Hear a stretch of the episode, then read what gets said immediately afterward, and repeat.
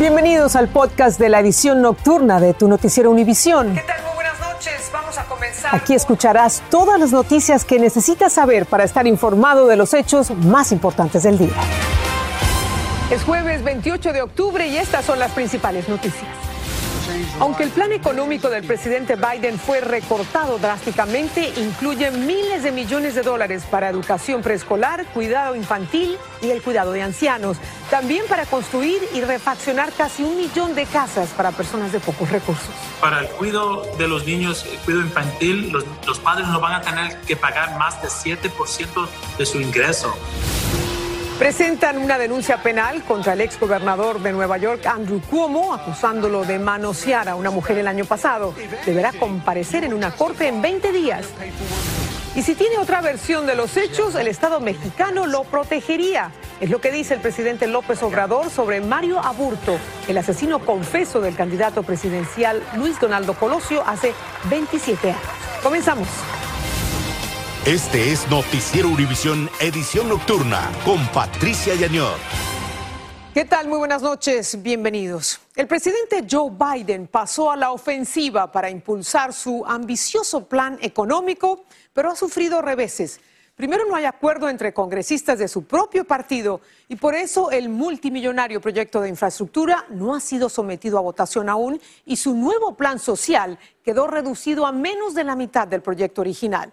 Sin embargo, sobre la mesa hay miles de millones de dólares para becas universitarias, el cambio climático y para los trámites migratorios de millones de personas, entre otros. Desde Washington, Pablo Gato nos dice lo que contiene esta propuesta que podría beneficiar o afectar a los hispanos. ¿Qué se queda dentro y qué se queda fuera del plan económico de Biden que impacte especialmente a los hispanos?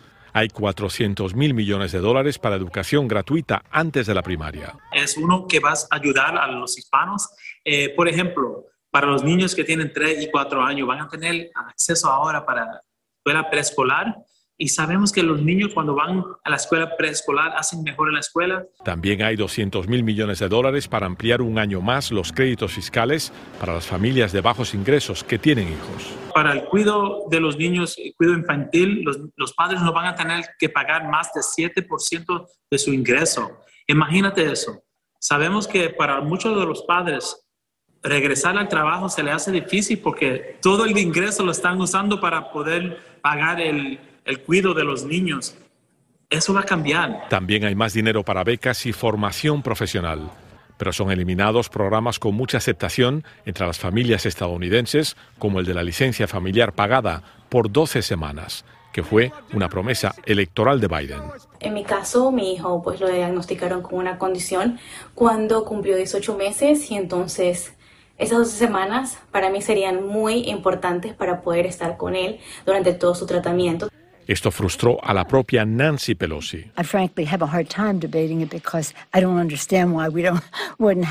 Me cuesta hablar del tema porque francamente no entiendo cómo esto se quedó fuera, se quejó, aunque apoyó plenamente el plan de Biden y lo llamó histórico. También se quedaron fuera la reducción de medicamentos recetados y la ampliación del Medicare solo para el servicio de audición. La cobertura dental queda excluida. De igual forma, se cancelaron los dos años de universidad gratis, que también fue una promesa de campaña de Biden.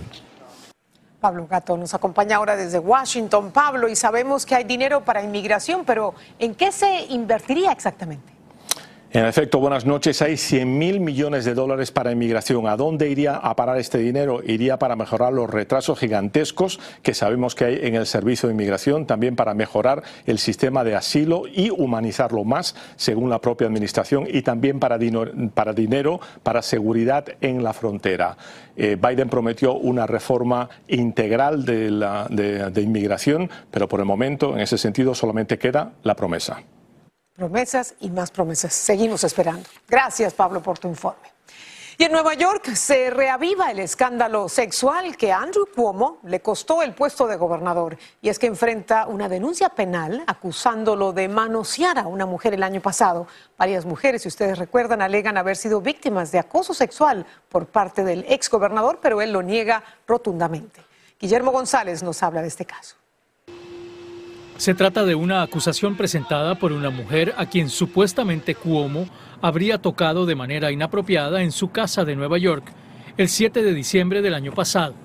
Según la denuncia, el exgobernador supuestamente puso su mano debajo de su blusa. Se le está acusando de tocar forzosamente una persona en sus partes íntimas con el propósito de degradar, abusar o gratificar un deseo sexual. Eh, lleva como pena máxima un año de cárcel, tres años de probatoria. La acusación fue presentada por la oficina del alguacil del condado Albany pero aún la fiscalía de ese condado no se ha pronunciado. Sin embargo, para este abogado podría tratarse de una falta de coordinación entre policías y fiscales. Es posible que se haya presentado eh, la acusación penal eh, de forma prematura de, por parte de la oficina del alguacil, eh, definitivamente no coordinado con la oficina de la Fiscalía del Condado de Albany. A pesar de su renuncia al cargo de gobernador de Nueva York, Cuomo se ha mantenido firme en su posición de que es inocente de las acusaciones que se le han formulado respecto de supuestos actos sexuales indebidos. Guillermo, gracias por acompañarnos en el estudio. Con esta acusación y las otras que tiene pendiente el gobernador Cuomo, ¿qué sigue ahora para él? Una situación difícil, Patricia. El exgobernador Cuomo deberá comparecer el próximo 17 de noviembre en una corte del condado Albany. Antes de esa fecha, la fiscalía deberá decidir si sigue adelante o no con la acusación o retira los cargos. Patricia. Otra más. Gracias por tu informe. Y en cuanto a la pandemia, científicos y autoridades esperan ansiosos la aprobación final de la vacuna contra el coronavirus para niños entre 5 y 11 años, pero los resultados de una encuesta echan por tierra ese entusiasmo al revelar que una gran mayoría de los padres no permitirían la vacunación de sus hijos porque tienen temores y dudas sobre la seguridad de la dosis. Vilma Tarazona nos cuenta más. Para la próxima semana se espera la aprobación definitiva de la vacuna contra el COVID-19 para niños entre 5 y 11 años. Pero una encuesta de la Fundación Kaiser revela poco entusiasmo por eso, ya que el 70% de los padres dicen que no se la aplicarán a sus hijos de esas edades. Esta madre es una de ellas. Yo no estoy a favor de las vacunas, ni siquiera las otras vacunas. Eh, y mucho menos la del COVID para, un, para, para infantes que no se sabe cuál es la reacción o qué es lo que va a pasar. Este pediatra dice que él le explica a los padres de sus pequeños pacientes los datos científicos sobre la vacuna para ellos. La mayoría de reacciones adversas no se han visto tampoco porque son muy pocos los casos que se han detectado, pero eh, el, el beneficio de tener la vacuna contra no, contra no tenerla y que a estos niños les dé la enfermedad, el proceso, por ejemplo, de corazón puede ser afectado muy severamente y pueden dejarles con secuelas mucho más grandes. 28 millones de niños de esa franja de edad son elegibles para recibir las dosis. Este padre dice que sí se la pondrá a su niña de 10 años. Pues todo por los niños, ¿no? Estoy a favor. ¿Qué piensas de que te pongan la vacuna contra el COVID? Eh, me gustaría porque estaría un poco más protegida del COVID, pero durante todo este tiempo no he sacado COVID, pero me gustaría protegerme más. En las oficinas de pediatras como esta ya tienen listos los refrigeradores para empezar a almacenar las vacunas contra el COVID-19 para los niños entre los 5 y 11 años de edad. En Miami, Florida, Vilma Tarazona, Univisión. Y no solo muchos padres de familia no quieren vacunar a sus hijos. Dos sindicatos de bomberos en Nueva York protestaron contra el mandato de la ciudad de la vacunación obligatoria. El alcalde Bill de Blasio ordenó que todos los empleados de la ciudad tienen que tener al menos una dosis antes de este viernes. Los que no se vacunen serían puestos en licencia sin sueldo por 30 días, pero mantendrán los beneficios médicos. Así que se espera una reducción en los servicios a partir del lunes solo el 65% de los bomberos recibieron al menos una dosis. Y también la corporación bancaria Citigroup le informó a sus empleados que deberán vacunarse contra el COVID o de lo contrario serán despedidos. Se les otorgó un plazo hasta el 14 de enero para presentar una prueba de vacunación. El banco informó que evaluará en forma individual las solicitudes de exenciones por motivos religiosos o por razones médicas. 88 millones de dólares. Esa es la compensación que recibirán los sobrevivientes y familiares de nueve personas asesinadas por un hombre blanco que les disparó en una iglesia de Carolina del Sur en 2015. 14 personas demandaron al gobierno federal alegando que el FBI fue negligente al permitir venderle un arma semiautomática al asesino. Tylan Roof confesó que quería causar una guerra racial y que por eso eligió deliberadamente la iglesia episcopal de Charleston, frecuentada por la comunidad negra. Cambiamos de tema y vamos a abordar un caso de violencia doméstica. Las autoridades de Texas están tras la pista de un hombre que habría secuestrado y agredido a su propia esposa. Hay hasta una recompensa por información clave que conduzca a su captura. Desde McAllen, Pedro Rojas nos tiene los testimonios de la víctima de este caso que tiene alarmada a la comunidad hispana. La policía de Houston busca activamente a Heriberto Morantes, de 31 años, quien según el reporte oficial secuestró y asaltó físicamente a su esposa, Prisca Mendoza, quien ahora tiene serias marcas en el rostro y lesiones por todo el cuerpo, evidencias para poder relatar la dura experiencia que vivió. Yo le decía, mira lo que estás haciendo, porque yo sentía que mi cara se estaba hinchando, yo me tocaba la cara porque y que mira, Eric, ya, ya. El ataque ocurrió cuando Heriberto Morantes logró introducirse al auto de Prisca Mendoza y lo manejó por una hora en la que continuamente le golpeó. Me decía que porque no le contestaba, que dónde estaba, con quién estaba que todo esto lo está haciendo por su que era por mi culpa. En 2020, el Houston Area Women's Center recibió más de 40.000 llamadas de víctimas de violencia doméstica y una vocera alerta que los asaltos más fuertes ocurren cuando el abusador comienza a perder el poder sobre su víctima. En ese momento está perdiendo el control. Muchas las veces eso pasa, ¿verdad? Matan a la víctima a la familia y luego se matan ellos mismos. La víctima dice que logró huir de su esposo cuando le pidió que le comprara una bebida en una estación de gasolina. Él se detuvo, se bajó del vehículo y ella logró escaparse en el carro. Las autoridades ofrecen 5 mil dólares de recompensa por la captura de Heriberto Morantes, quien ahora enfrenta cargos de asalto agravado y violación a una orden de restricción familiar, porque a finales del 2020 fue acusado de asaltar físicamente a Prisca Mendoza. Horas después del incidente fue encontrado el brazalete electrónico que la policía le había colocado a Heriberto Morantes para monitorearlo. Familiares de Prisca Mendoza creen que él aún se encuentra en el área de Houston. En McAllen, Texas, Pedro Rojas, Univisión. Qué bueno que Prisca se animó a denunciarlo.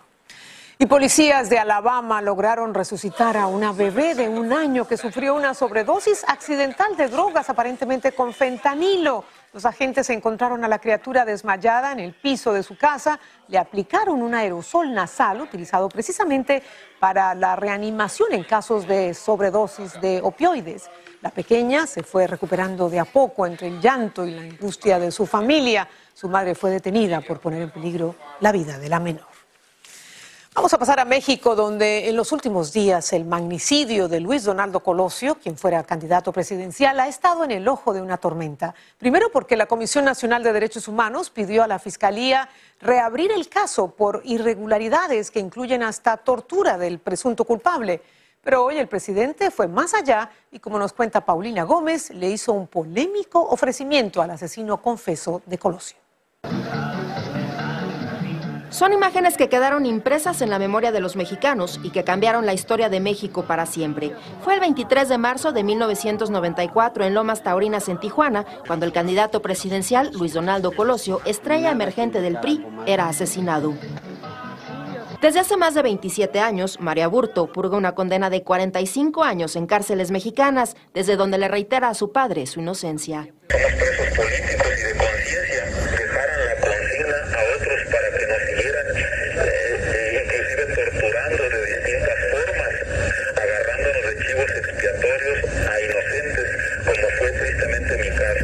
Su padre, hace un mes fue la última comunicación que mantuvieron. Fue sobre unos documentos claves. Esos papeles ese es para que el juez ese vea pues y le quite, le quite todo lo que le hicieron este en el, en el expediente pues de, falsas declaraciones y, lo hicieron que inculpara, que, que, el primer disparo, que esto, que el otro, puras mentiras. Rubén Aburto asegura que su hijo está incomunicado y ha sido blanco de tortura desde su detención. Hoy el presidente de México le hizo esta propuesta. Si es que existe otra versión, el Estado mexicano lo protegería.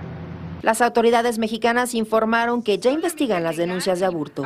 Contactamos al hijo del fallecido candidato, Luis Donaldo Colosio Riojas, quien a través de su agente de prensa dijo que no comentaría sobre este caso y solo pidió respeto a la memoria de su padre. En la Ciudad de México, Paulina Gómez Bulshiner, Univisión.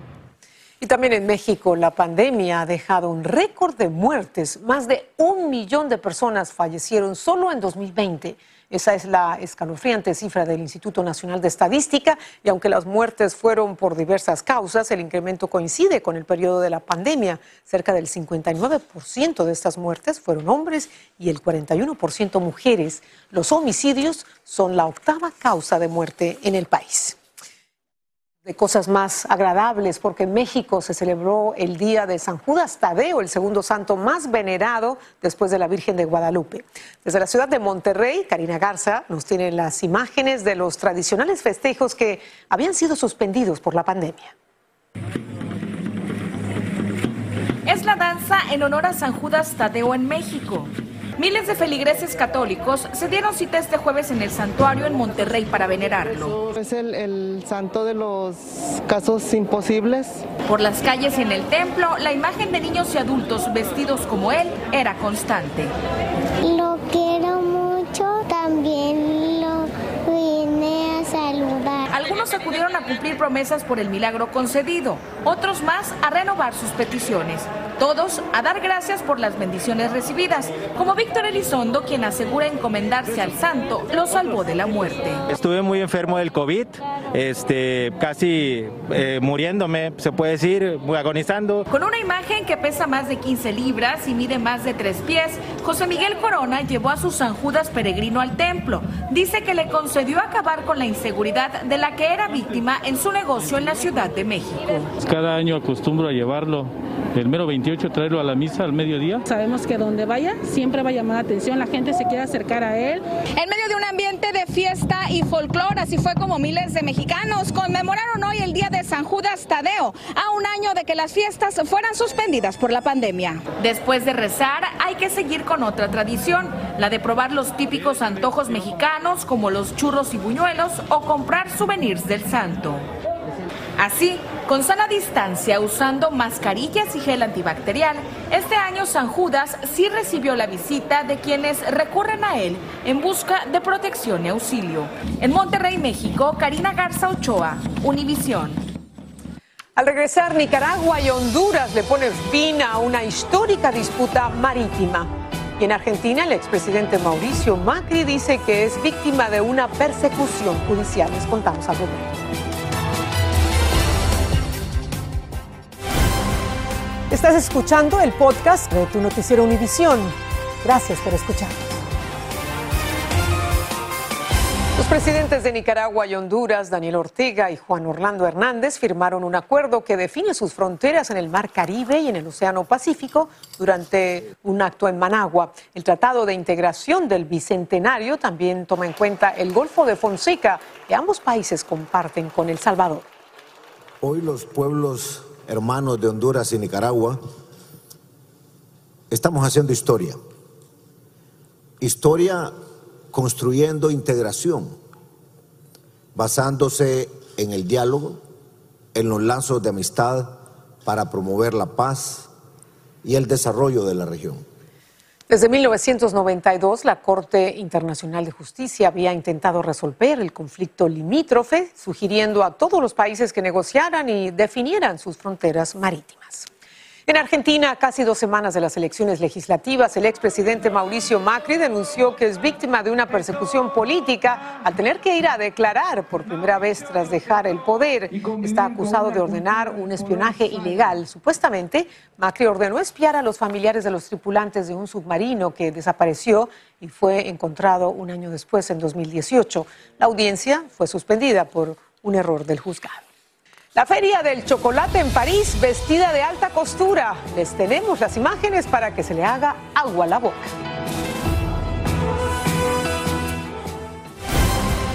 Estás escuchando el podcast de tu noticiero Univisión. Gracias por escucharnos. Y nos despedimos esta noche con una combinación muy glamorosa de moda y chocolate porque se inauguró el Salón del Chocolate en París con este desfile de modas en el que un vestido translúcido con bordados de chocolate y un traje inspirado en el pintor Pablo Picasso se robaron todas las miradas en esta edición 26. Cada año, miles de visitantes acuden al parque de exposiciones para recorrer los stands de unos 280 expositores entre chocolateros, pasteleros y confiteros. La feria termina el primero de noviembre. ¡Cuánta creatividad! ¡Qué delicia! ¿Cómo no estoy allí? Y termina el primero de noviembre, no alcanza a llegar. Bueno, que lo disfruten los parisinos y los visitantes. Buenas noches, gracias, que descansen. Así termina el episodio de hoy de Tu Noticiero Univisión. Gracias por escucharnos.